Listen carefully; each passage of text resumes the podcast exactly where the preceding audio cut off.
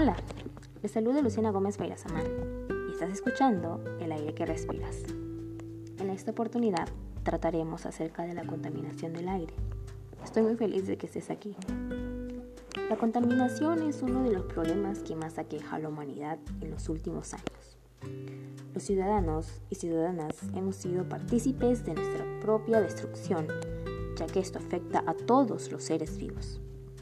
El aire que respiras es importante para la vida en la Tierra.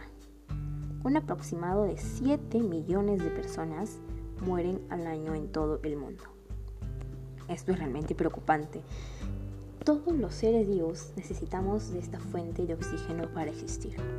Sin embargo, hay muchos elementos que pueden llenarlo de impurezas que pueden provocar malestar en las personas, en las plantas y en los animales. Si respiramos aire sucio, nos enfermamos. Sin ir muy lejos, ¿te has puesto a pensar la gran contaminación que causa la fábrica de cemento en Pacasmayo? Respóndete a ti mismo. La contaminación del aire es uno de los principales retos a los que nos enfrentamos.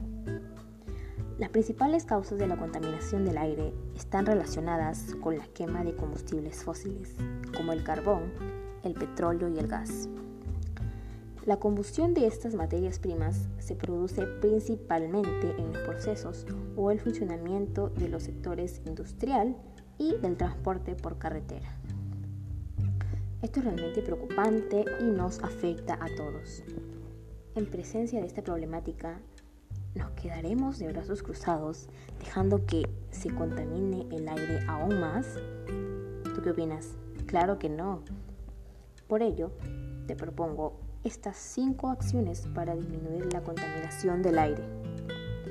1. Si vas a recorrer distancias cortas o medias, camina o anda en bicicleta.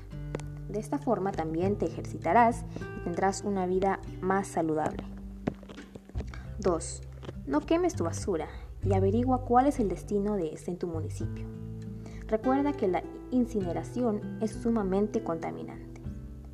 3. Incentiva a tu familia a sembrar plantitas en tu comunidad. Esto genera más áreas verdes, más oxígeno y de mejor calidad. No utilices el claxon de tu carro más de lo que necesites.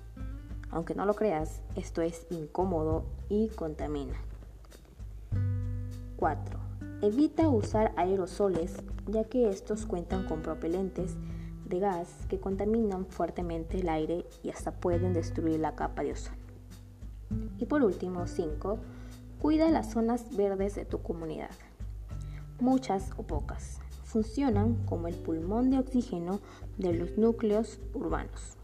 No generan tanto oxígeno como en el campo, pero pueden ayudar a absorber el CO2. Es ahora o nunca. De nosotros depende cambiar para nuestro propio bien. Cuidemos nuestro aire porque de ello también depende nuestra salud. Muchas gracias a todos. Si les gustó mi contenido, pueden compartirlo en las redes sociales. No olviden que solo mejoramos contigo. Hasta la próxima, ha sido un gusto. Nos vemos en un próximo episodio de El aire que respiras. Hasta la próxima.